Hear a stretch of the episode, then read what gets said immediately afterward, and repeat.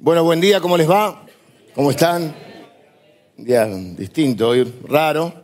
Pensé que no iba a haber nadie en la calle yo. Acá sí, ustedes, confiaba plenamente en ustedes. Pero en la calle pensé que no, hay mucha gente. ¿eh? Se ve que hay muchos, muchos movimientos para... eh, todos sacando las camisetas, estoy apretadito, agarré la, la del 2010, ya, claro, muchos años ya pasaron. Tenés hijos grandes, sacan todo, ¿viste? Lleno de emoción, sí, de emoción y unas cuantas picadas, ¿no? Que se prepararon. Sí, los hijos te sacan todo. La- yo tenía una bastante nueva. ¿Dónde están tus? Desaparecieron los hijos, las camisetas, todo. Pero acá estamos. Saludo a todas las personas que, bueno, están preparando ahí por ahí la picadita en, en la casa. No sé, yo no, no, no estoy de comer mucho así. Con un cafecito estoy bien. Y contento de estar en esta mañana con ustedes. Y más allá, como decíamos el domingo pasado, que obviamente nos puede gustar o nos puede divertir un poco esto. La realidad es que mañana será otro día, tenemos que seguir viviendo y mm, bueno, ojalá que la gente de Argentina, todos nosotros tengamos este, una alegría, pero yo creo que ya la alegría está de, en este caso, a veces se valora solo el resultado de las cosas, ¿no? Y yo creo que hay que valorar también, eh, no solo en el fútbol, en la vida, los procesos, porque los resultados en tu vida están eh, condicionados por un montón de factores y muchos son externos. Creo que lo que nos deja la tranquilidad es cuando vos hiciste todo lo posible, eh, o hiciste, digamos, como mencionábamos en esta serie, no me acuerdo en cuál de, los, de, las, eh, de las prédicas de este último tiempo. Dios sabe bendecir nuestras decisiones, aunque a veces nos equivoquemos. Dios mira el corazón y mira si uno tuvo el deseo de, con esas decisiones que tomó, de honrar a Dios. ¿eh? Y, y puede uno equivocarse un montón, pero creo que eso es lo que, lo que valora Dios, ¿no? Por supuesto, tenemos que pedirle sabiduría para tomar buenas decisiones, pero muchas veces está relacionado a ese deseo que uno tiene de honrar a Dios en lo que hace. ¿eh? Entonces, a veces, no solamente en nuestra vida, no seamos tan duros con nosotros o con los demás, con los resultados que se obtienen, sino miremos también eh, eh, si uno lo dio todo, si uno hizo lo mejor que pudo, si uno se esforzó y si uno, en nuestro caso como cristianos, intentó con esas decisiones que, to- que tomó en la vida honrar a Dios. Si no, pedimos perdón, seguimos adelante porque Dios es un Dios que nos da nuevas oportunidades. Hoy vamos a ver justamente una de, los versículos, nos queda este domingo y el domingo que viene para cerrar la serie de, de estos héroes de la fe. Después quizá pasemos en el verano a, a los héroes anónimos, porque estos no son anónimos, estos están en el Salón de la Fama, eh, como decimos nosotros, el Salón de la Fama eh, del- de la Fe, que es el capítulo 11 del libro de Hebreos. Seleccionamos algunos nada más, porque bueno, esta serie han sido creo que ocho domingos. Y el domingo que viene es Navidad, ya estamos ahí, se ha pasado rápido el año y tendremos nuestra reunión entonces el 25 a las 8 o a las 20 horas, ¿no? A las 8 de la noche, 20 horas, tendremos nuestra reunión y cer- y cerraremos con recordando a nuestro máximo héroe, celebrando a nuestro máximo héroe, que es el Señor Jesús. Hoy vamos a ver eh, una heroína llamada Raab, que está íntimamente relacionada a un evento que pasó que fue la caída de los muros de Jericó. Esto está en Hebreos capítulo 11 versículos 30 y 31. Y dice, por la fe cayeron los muros de Jericó después de rodearlos siete días. Por la fe Raab, la ramera, no pereció con los desobedientes porque había dado una bienvenida a los espías. Son dos hechos que en realidad es un hecho con eh, diferentes participantes. En este caso, la protagonista de este hecho va a ser Raab. Tenemos que meternos un poquito en situación. El escritor de Hebreos, al mencionar Jericó y al mencionar a Raab, nos muestra cómo la fe nos une a los infinitos eh, recursos del poder de Dios en nuestras vidas. Si la fe nos une, los recursos de Dios, la potencia de Dios, el poder de Dios, la fe nos une a esos recursos. Y esto es un ejemplo de los tantos que hay en la Biblia, es el caso de Jericó que menciona el autor, porque dice, por la fe cayeron, hay como dos eventos, por la fe cayeron, son dos dentro de uno, ¿no? Por la fe cayeron los muros de Jericó y por la fe Raab no pereció ni ella ni su familia. Entonces tenemos que entrar un poquito en tema, quizá algunos de ustedes conocen más la historia, quizá otros no, para eso estamos hoy acá.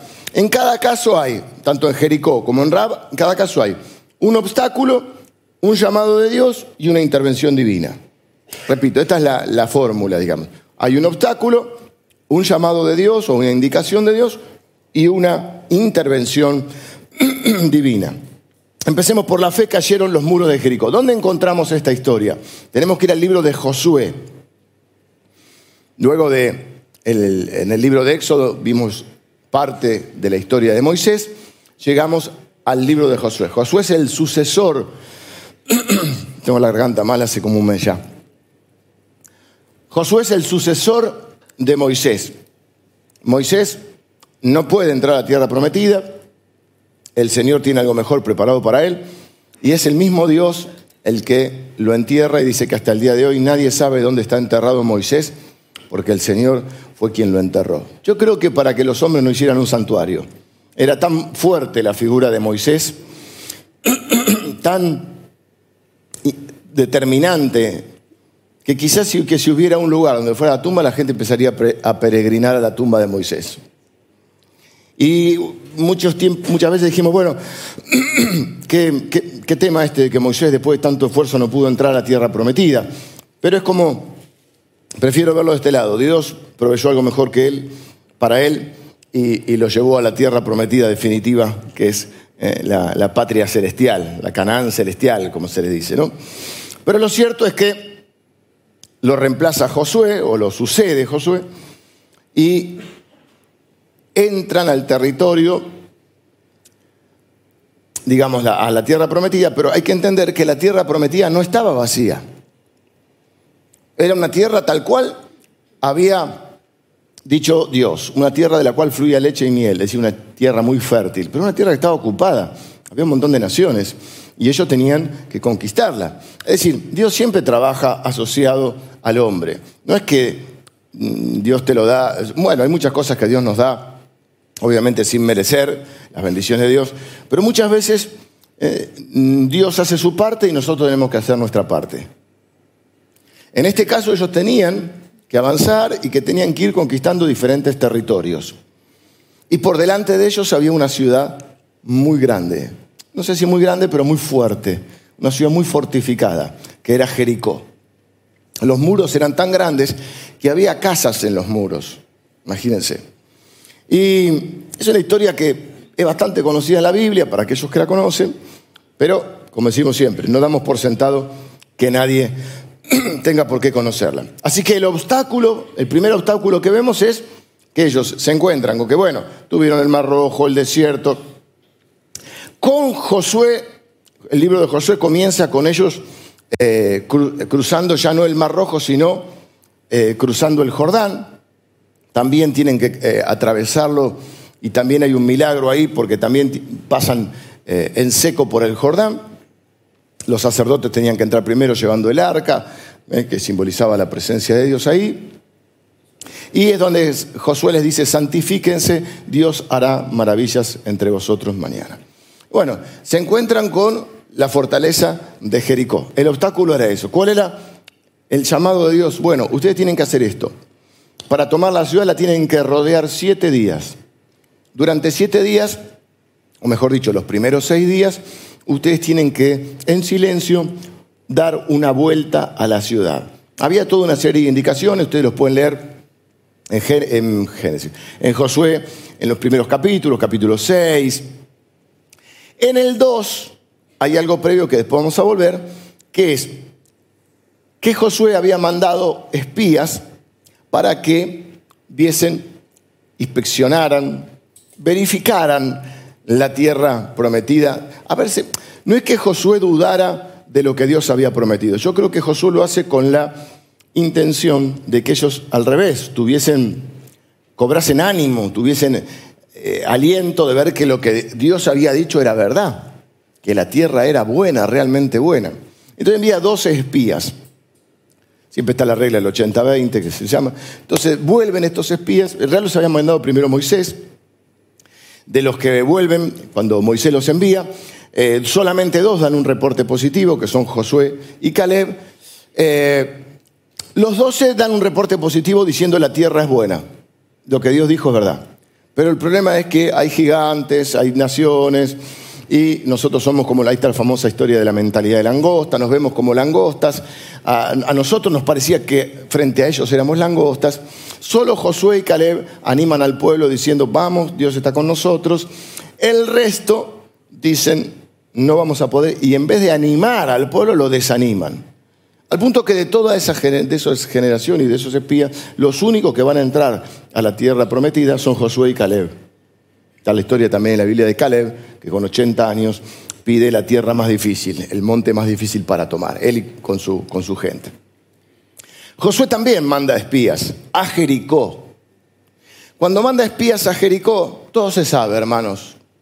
Imagínense, no había redes sociales, no había Instagram, Twitter, nada, pero todo se sabe. Esto que estoy contando ahora está en el capítulo 2. Así que tenemos dos eventos, Jericó y Raab que va a entrar en escena. Por ahora lo único que tenemos, eh, nos vamos a centrar en por la fe cayeron los muros de Jericó. Los espías van, ven los muros, inspeccionan todo, por una situación que después voy a contar, vuelven. Ahí da la instrucción Dios y les dice, ustedes tienen que rodearla durante seis días en silencio con una serie de cosas. Tenían que ir los sacerdotes adelante, los levitas, llevaban trompetas, pero solo daban una vuelta. Al séptimo día, el siete es un número especial en la Biblia, al séptimo día tenían que dar siete vueltas. ¿Me siguen? Seis días, una vuelta. Esto como yo se lo estoy contando como si fuera una gran estrategia militar. O sea, no parece una gran estrategia militar. tenemos que tomar una ciudad fortificada. Los muros son eh, tan, tan, anchos que hay casas en los muros. Eh, y dice, eh, ahora, Jericó, dice la Biblia, estaba fortificada, bien fortificada. Hace como un énfasis en eso. La rodean seis días, una vuelta cada día y se vuelven al campamento. El séptimo día no van a dar una vuelta, van a dar siete vueltas. Y en la séptima vuelta, cuando Josué diera la señal, iban a tocar las trompetas y en ese momento todo el mundo tenía que gritar y los muros iban a caer. Ahora, como estrategia militar, no parece un gran plan, digámoslo. En general uno no toma, no anda tomando, anda ganando batallas, dando vuelta a la ciudad en silencio, ¿no? Y gritando tampoco, no es que, ay, uy, me asusté, dice. Pero acá es donde entra lo que podemos llamar la ecuación divina, que es el problema que también pasa en nuestra vida y vamos a aplicarlo. Si Israel, que hasta ese momento ni siquiera era una nación, dijimos el otro día, era un grupo de ex esclavos grande, un número grande, pero ex esclavos sin capacitación militar, sin muchos recursos, 40 años en el desierto. Es decir, no era un ejército, era más bien, diría el chavo, una chusma. Si Israel hubiese medido el potencial propio en ese momento de su capacidad militar o de sus recursos militares frente a la fortaleza de Jericó, no hay manera de que ellos hubiesen marchado o de que hubiesen intentado algo, no hay manera. Si vos medís el potencial de tus recursos frente a las, a las cosas que tienen un gran grado de dificultad, no hay manera de que intentes algo o que te desanimes. O por lo menos no hay manera mucho de lograrlo. No te da la cuenta, no te cierran. Muchas veces vos seguramente te ha pasado en la vida que frente a alguna situación decís, a ver, bueno, síganme los buenos, ¿no? ¿Qué recursos tenemos? ¿Con qué contamos? y como que no te cierra mucho la cuenta. Frente a la dificultad, frente a, lo que fuera que tengas que, la situación que tengas que enfrentar, lo medís con tus propios recursos, con tu propio potencial, decir, bueno, a ver, ¿con qué cuento? Y no te da mucho la cuenta. Pero el problema es que esto es una ecuación equivocada, es una cuenta equivocada. Porque si vos sos hijo de Dios, Nunca es solo vos frente a la situación, solo tu sabiduría frente a la situación, solo tu poder frente a la situación, solo tus recursos frente a la situación, solo tu capacidad frente a la situación. Porque por su gracia y por su fe, Dios nos ha puesto o ha puesto a disposición nuestra su poder. sus promesas, que la Biblia dice que son sí y son amén. Nos ha dado fe en el corazón para creer en su palabra. Entonces nunca es, o sea, partimos mal porque la cuenta va a dar mal el resultado porque partimos de hacer mal la ecuación. Porque decimos, a ver, yo y estos recursos. A ver, ¿qué capacidad tengo? Estos recursos y, esta situación. Eh, estos recursos, esta situación. Esta inteligencia, esta situación. Estas fuerzas, esta situación. Y esa es equivocada, esa ecuación, porque le está faltando un factor, un elemento, y es el poder de Dios. Por eso te dije, la fe te une a los infinitos recursos de la potencia de Dios. Ahí la ecuación cambia, porque entonces no es yo o Israel frente a Jericó, sino que es Jericó frente al Dios Todopoderoso. Ah, cambia un montón. La ecuación, ¿se entiende? No es Israel frente, no sé si se acuerdan de matemática, me estoy acordando ahora. Sí, la regla de tres, pero también se acuerdan que hay un, hay un signo que es como una flechita así, te lo pongo para la cámara ahí, que es el mayor y el menor. Ah, sí te lo puedo hacer, mira. Ves que tengo a mi mujer ahí. Nunca fui bueno para las artes, de mimo, así me hubiera muerto de hambre.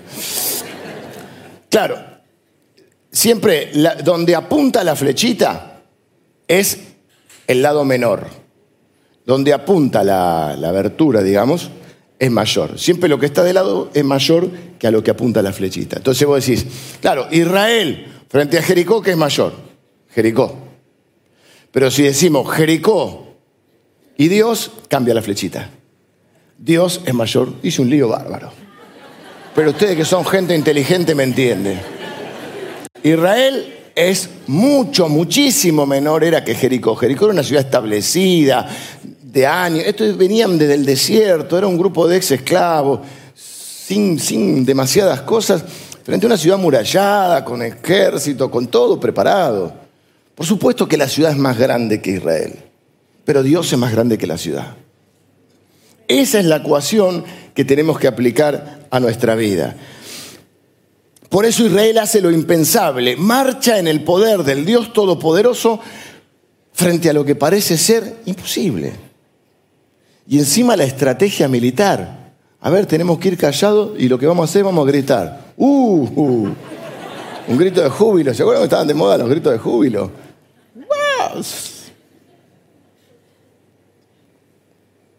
Seamos honestos, en la vida enfrentamos un montón de cosas que nos parecen imposibles.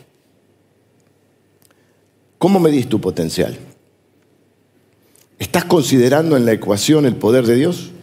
Para eso Dios te ha dado la fe, para que creas que ese poder de Dios está a favor de nosotros cuando nosotros obramos siguiendo su llamado, sus indicaciones, su voluntad. Por eso yo dije que hay un obstáculo, un llamado de Dios. Bueno, puedes hacer las cosas a tu manera y después esperar que Dios te bendiga. A veces Dios nos bendice igual porque Dios es, en su gracia, es... y es más, hay bendiciones que son, ¿cómo podríamos decir? Eh, incondicionales. Porque Dios es fiel. Hablamos de la fidelidad de Dios. Y a veces vimos el caso de Sara, de Abraham, a pesar de nuestros errores. Pero sí había en el corazón un deseo de, cumplirlo de Dios. Después quisieron ayudarlo a Dios, toda la historia ya la vimos. Pero, digamos, por eso dijimos, la forma es, hay un obstáculo, pero hay una indicación de Dios. Y como Dios respalda su palabra, cuando vos lo haces a la manera, ellos no fueron a la manera propia, dicen, ah, no, Dios dice esto, pero yo, ¿sabes qué? Llamamos, tengo unos amigotes ahí que tienen unas armas. No, no, ellos hicieron tal cual lo que Dios le había dicho, algo que humanamente parecía ridículo. No siempre la fe está reñida con la lógica, pero a veces sí. Y lo dije hace algún tiempo. ¿Por qué a veces Dios, eh, lo que Dios nos manda parece ilógico o, está reñido con, con la razón? Porque a veces Dios quiere que no quede duda, que nadie se atribuya a sus recursos la obra de Dios. Entonces, si ellos hubiesen ganado la batalla con una estrategia militar, con una cantidad de armamento, si ellos realmente fuesen más poderosos que Jericó, no había milagro, no había eh, gloria de Dios. La gloria de Dios está en que cómo caen porque dice, por la fe cayeron los muros de Jericó. Cayeron. No debe haber otra historia. Hay una parecida nada más que en la Biblia de uno. Debe haber una más, pero en la Biblia me recuerdo una que se confunden y, con unas, unas teas, con unas, eh, unas antorchas eh, se confunden y se pelean entre ellos. Pero después, no, no, lees ningún libro de historia, no ves ninguna eh, serie de Netflix, Game of Thrones, cualquiera que quiera, que una ciudad caiga porque la gente grite. Porque marchen en silencio.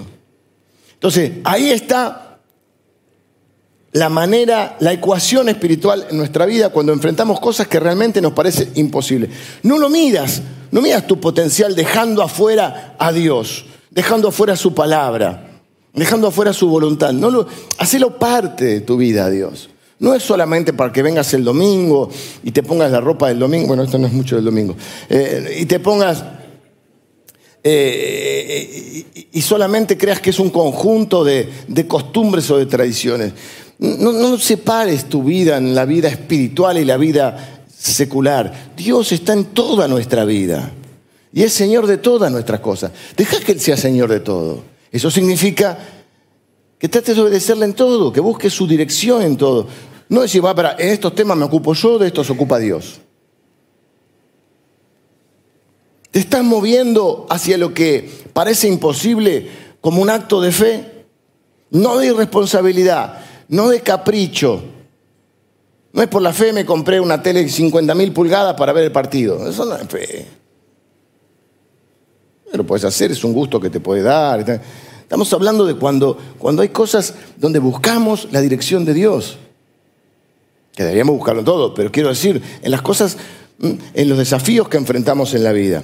Y no midas este momento que estás viviendo o esta situación por tus capacidades o por tu capacidad, sino por el poder de Dios y movete hacia adelante en la fe, porque los muros de Jericó no cayeron por la capacidad, por los recursos, por el poderío militar. Los muros de Jericó cayeron por la fe. Movete hacia adelante en fe. Parece imposible, o para te parece imposible superar este momento. Pero no huyas, no dudes, no te desanimes, no te rindas. Hay otra pérdida que yo tengo por ahí. No te rindas en la cuarta vuelta, en la quinta. Yo pensaba, ¿qué hubiera pasado si ellos se rendían antes? Si decían, esto no, esto no, no, no funciona. Quizá te falta solo una vueltita para que caigan los muros de Jericó. No te rindas antes. No pares antes. No miras este momento por tu fuerza, sino por el poder de Dios. Dios es fiel y cumple su palabra. Y la manera de respaldar su palabra y demostrar que su palabra es verdad es justamente interviniendo en favor de aquellos que siguen su palabra. Por eso dije, un obstáculo, un llamado de Dios, una intervención divina. Los muros de Jericó cayeron por la fe. Ahora dice, por la fe, versículo 31, Rab, y aclara, la ramera o la prostituta, no pereció con los desobedientes porque había dado una bienvenida a los espías. Ahí del 6, del capítulo 6 de Josué, nos tenemos que trasladar al capítulo 2. Les dije, Josué envía espías. Van un par de espías. Dije, las redes sociales no existían, pero todo se sabe. Todo se sabe. Entonces llegó a oídos del rey de Jericó que había unos espías. Y no solo eso, sino que tenía la data que habían ido a lo de Rab. No sé si Rab tenía algún lugar de dudosa, este, de, dudosas prácticas, porque dice que era la prostituta, Rab. La cuestión es que los, no es que fueron a investigar, los espías no fueron no me están entendiendo, no importa. Están muy concentrados en el partido. Tema que van a, le dice, entonces el rey manda a decirle a Rab, todo en el capítulo 2, manda a decirle a Rab, están los espías, ojo con los espías, entregame los espías.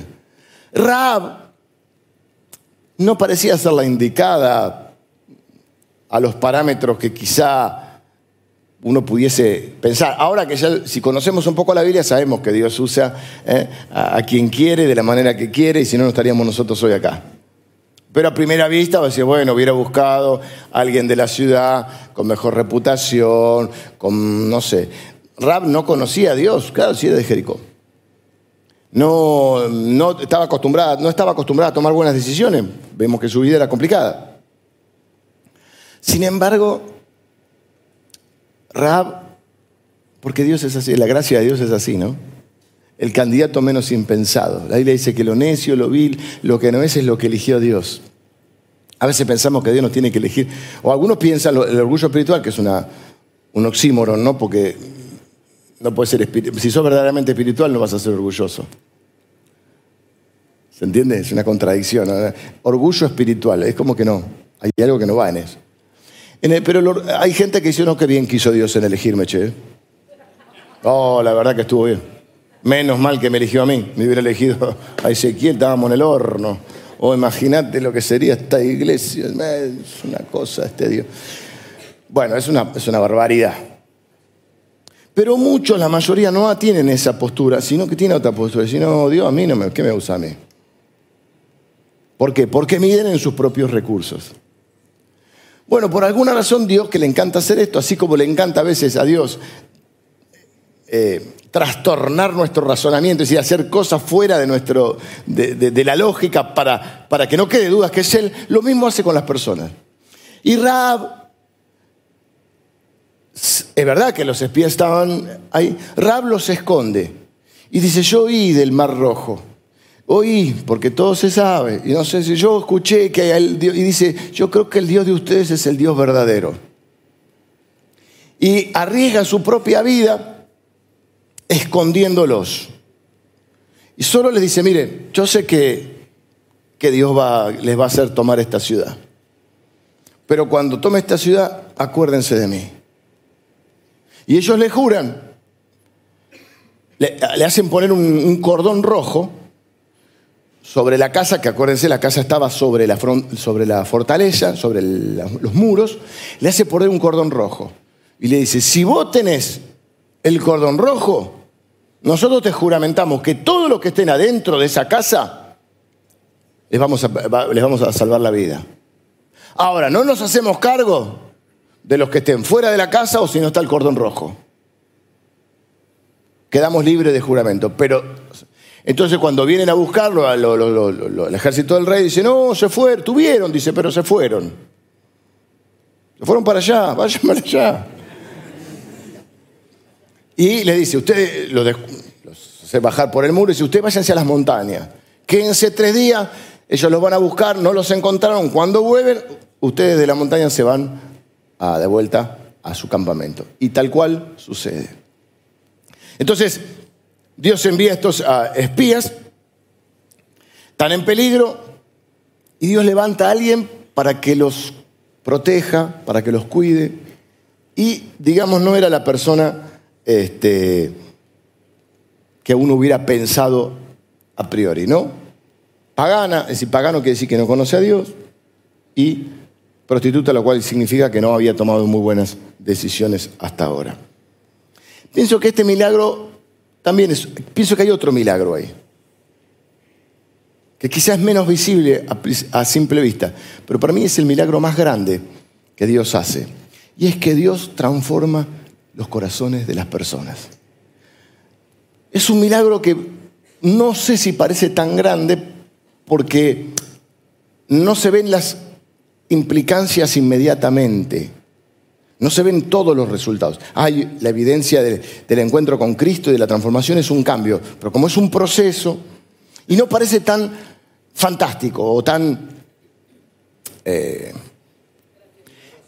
claro, tan milagroso, tan impactante, porque claro, hay una persona que es sanada de una enfermedad, eh, alguien que recupera la vista, alguien que no puede caminar, bueno, los milagros que, Jesús también hizo muchos de esos milagros. ¿no? Sanar a un paralítico, un enfermo, un endemoniado, multiplicar los panes y los peces, bueno, caminar sobre el mar. Son todos milagros tremendos. Bueno, el, el propio, pongámonos en situación, que una ciudad murallada, yo no sé si ustedes vieron restos de alguna muralla. Cuando uno viaja por algunos lugares, hay restos de murallas, sobre todo los romanos. Donde va estuvieron los romanos. Es impresionante. Lo, y aquí en Sudamérica, de las antiguas civilizaciones. Y uno ve y piensa lo que debe haber sido estos muros. Bueno, lo que debe haber sido que se caigan esos muros. Tocan la trompeta, gritan y se empiezan a derrumbar los muros. Una cosa de locos. Entonces eso es muy impactante. Decir, ah, acá no hay duda, es un milagro de Dios. Pero para mí es mucho más milagroso, no sé si más milagro, todo es milagro, pero mucho más impactante si lo pensamos bien, es que Dios transforme el corazón de las personas. A mí me sigue pasando que lo que más me impacta es cuando las personas me cuentan su testimonio de cómo conocieron a Dios, cómo Dios obró en sus vidas. Es una de las cosas, primero es una de las cosas que más me alienta a seguir adelante. A veces se que muchos de ustedes se acercan, me cuentan el testimonio. Me alegra mucho cuando eh, sea la iglesia o mi persona o la iglesia, no importa, pero cuando el testimonio incluye que nuestra iglesia, o repito, mi persona o, la iglesia, los bendijo. Cambió algo de su familia, cambió sus vidas. O sea, Dios los bendijo a través de nosotros, porque eso te da las ganas de seguir adelante cuando a veces estás cansado o estás conflictuado. Entonces, ese milagro para mí es mucho más conmocionante, mucho más eh, esperanzador, mucho más importante si lo miramos que un milagro temporal.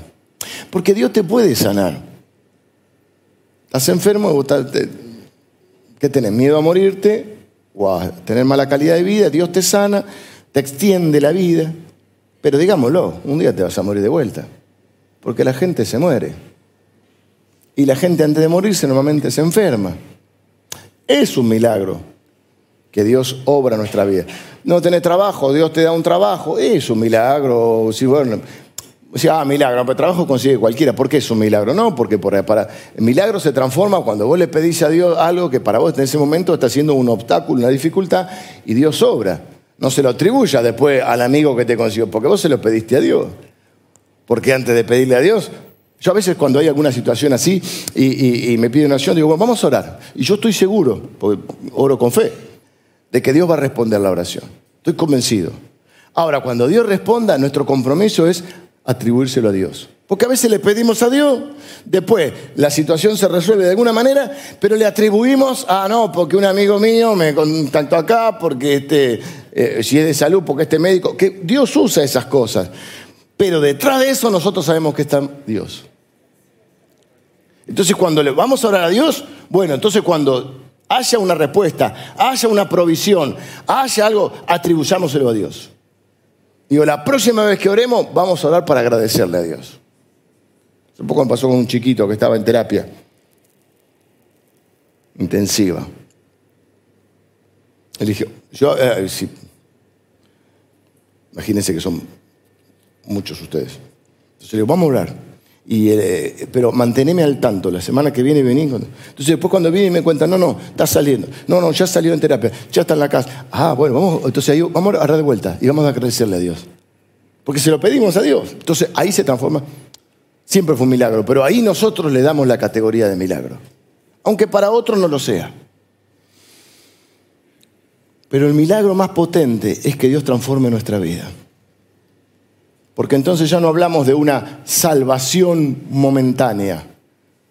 O una bendición momentánea. Ah, Dios no tenía trabajo, ahora tengo. No tenía vivienda, ahora tengo. Dios me, no sé, me permitió hacer un viaje. Dios me permitió, eh, me sanó de esto, pude superar esta enfermedad. Esos son milagros, pero son momentáneos. En cambio, la transformación de nuestro corazón y la salvación eterna es eterna. Y ese es el milagro más grande. A mí lo que más me emociona, por eso esta iglesia, bueno, tiene este ADN evangelístico, porque cuando yo veo que una persona, ¿cuántos bautismos hubo el domingo? Dijeron 17 bautismos. Son 17 milagros más. Y nosotros decimos, no, este domingo tuvo flojitos, se convirtieron cuatro nada más. Ah, en los cielos hacen fiesta por uno. Porque nada reemplaza el valor de una persona. Por eso quise mencionarles entre los héroes de la fe a Rahab. Porque por la fe Raab creyó en Dios. Por la gracia y la fe. La gracia de Dios, nadie cree sin la gracia de Dios. Y por la fe no pereció ella junto a su familia. Cuando los muros de Jericó estaban cayendo, el cordón rojo estaba, no sé si en la ventana, la puerta, estaba colgado ahí, y todos los que estaban dentro de la casa fueron salvados. Me viene a la mente ahora esta promesa del Señor, cree en el Señor Jesucristo y serás salvo tú y tu casa.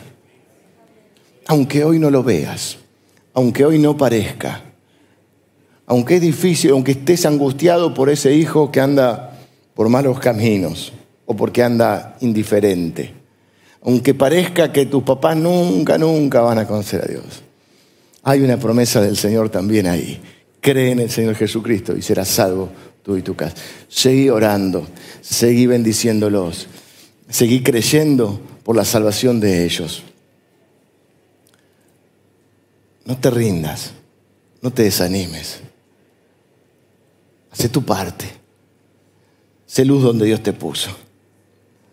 Que Él se va a ocupar del resto. Porque los resultados, mis hermanos, como hoy a la tarde, dependen de un montón de cosas.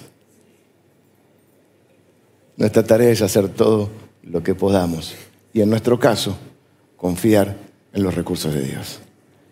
Así que quisiera terminar diciéndoles esto. Jesús vino para hacernos libres, ya no de un faraón que nos tenía en esclavitud, sino libres del pecado.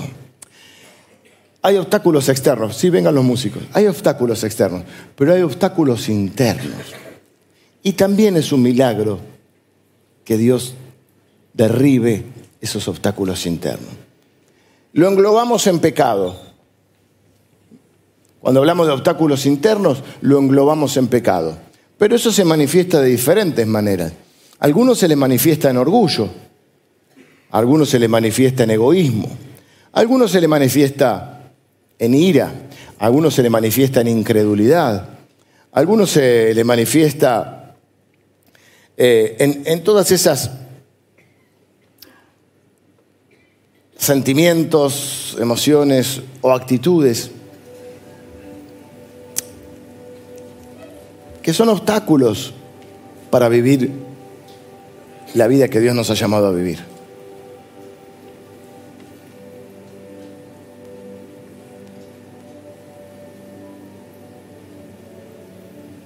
Estás midiendo tu potencial por tus capacidades, y no, yo voy a, a partir de mañana voy a ser humilde. A partir de mañana voy a ser un hombre manso.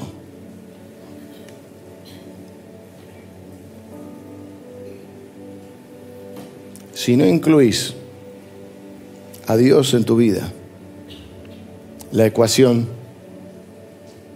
siempre te va a dar negativa siempre los obstáculos van a ser mayores que tu potencial, que tus recursos. Pero si incluís a Dios en la ecuación, primero vas a vivir con una tremenda paz, decir, no soy solo yo. No solo es mi sabiduría, no solo es mi capacidad. Siempre es Dios y yo. Y entonces, como dijo el Señor Jesús, nada o será imposible. Estás caminando en fe, no hacia cualquier lado, hacia donde Dios te dice que tenés que caminar. ¿Cuáles son los obstáculos que tenés que enfrentar? Los externos y los internos. Yo empezaría por los internos, que quizás son, que es el milagro mayor, que Dios siga trabajando en mí, que haya puesto los ojos en mí. Ocho mil millones de personas existen en el mundo. Que Dios ponga sus ojos en mí y voy a trabajar en ese corazón para sacar esos obstáculos, para cumplir mi propósito en Él. Oramos. Señor, te doy gracias por, por tu palabra. Espero que tu palabra, Señor, es mi deseo, que tu palabra traiga fe a nuestro corazón, Señor, para poder lidiar con todos esos obstáculos internos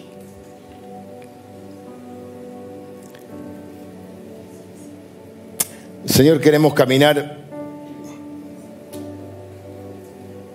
hacia tus propósitos, hacia tu llamado. Queremos responder a tu llamado, Señor. Sabemos que hay obstáculos internos y externos. No queremos dudar, no queremos huir. Queremos hacer las cosas que nos has pedido o nos pides que hagamos, Señor. Queremos por la fe apropiarnos, Señor, de, de, tu presencia, de tu poder, de tu palabra, de tus promesas. Y por la fe, Señor, caminar hacia adelante. Y hacer lo que nos has llamado a hacer. Yo te pido, Señor, que tu palabra nos dé la fe para creer que sí es posible, que sí cambia la ecuación cuando te incluimos en ella. Ya no somos nosotros solos contra el mundo, contra los obstáculos internos y externos. Nunca estamos solos. Señor, que ninguno de nosotros te excluya de alguna parte de su vida. Tu deseo y, mi deseo, Señor, es para mi vida y para mis hermanos, es hacerte parte de toda nuestra vida, en cada momento, en cada situación. Sí, los domingos también, pero los lunes, los martes, en el trabajo, en la crianza de nuestros hijos, en la conformación de nuestra familia, en las situaciones que la vida nos presenta. Siempre, Señor, podamos incluirte en la ecuación. Yo bendigo a cada persona, Señor, en este día. Te pido, Señor, vos que conocés cada corazón, que sigas trabajando en nuestra vida, que sigas adelante, Señor que siga sobrando milagros, los internos y los externos, los que no se ven tanto y los visibles. Señor, también te pido por los obstáculos que cada uno de mis hermanos está enfrentando en este tiempo. Quizás una dificultad de salud, quizás una dificultad económica, quizás algún problema en las relaciones. Señor, te pido que obres en nuestras vidas te pido, Señor, que respaldes tu palabra, como siempre lo has hecho, con milagros, prodigios y señales en favor de tus hijos que están hoy acá, porque te creen, porque creen en ti, Señor. Y tu palabra dice, Señor, que nadie que crea en ti será avergonzado jamás. Así que yo, Señor, con la autoridad que, que me has dado, y sobre todo en esta iglesia, con la autoridad que me has dado, Señor. Yo desato las bendiciones que están reservadas en los cielos para cada uno de mis hermanos y de mis hermanas en este lugar. Desato bendiciones de salud, desato bendiciones de provisión, desato bendiciones de prosperidad, desato bendiciones de paz y amor en las relaciones, desato bendiciones de reconciliación Desato bendiciones de restauración. Desato bendiciones de salvación, Señor. Lo hago en la fe, en tu poder, en tu gracia, en tu bondad y en tu nombre, Señor. Amén, amén.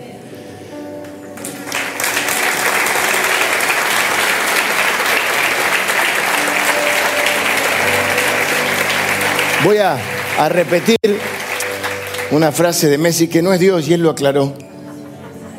Pero dijo, no lo vamos a dejar tirado. Quiero decirte, Dios no te va a dejar tirado. Dios no te va a dejar tirado. Nos vemos hoy a las 8 con algunos, si alguno quiere venir, este, y no sé cómo estará todo esto. Sea cual fuera el resultado, yo me voy a poner la misma camiseta, porque es fácil ponerse, no sé cómo va a ser, pero a veces nos ponemos las camisetas cuando los resultados son favorables. Sea favorable o desfavorable, yo voy a estar hoy acá a las 8 con mi camiseta. Que el Señor les bendiga.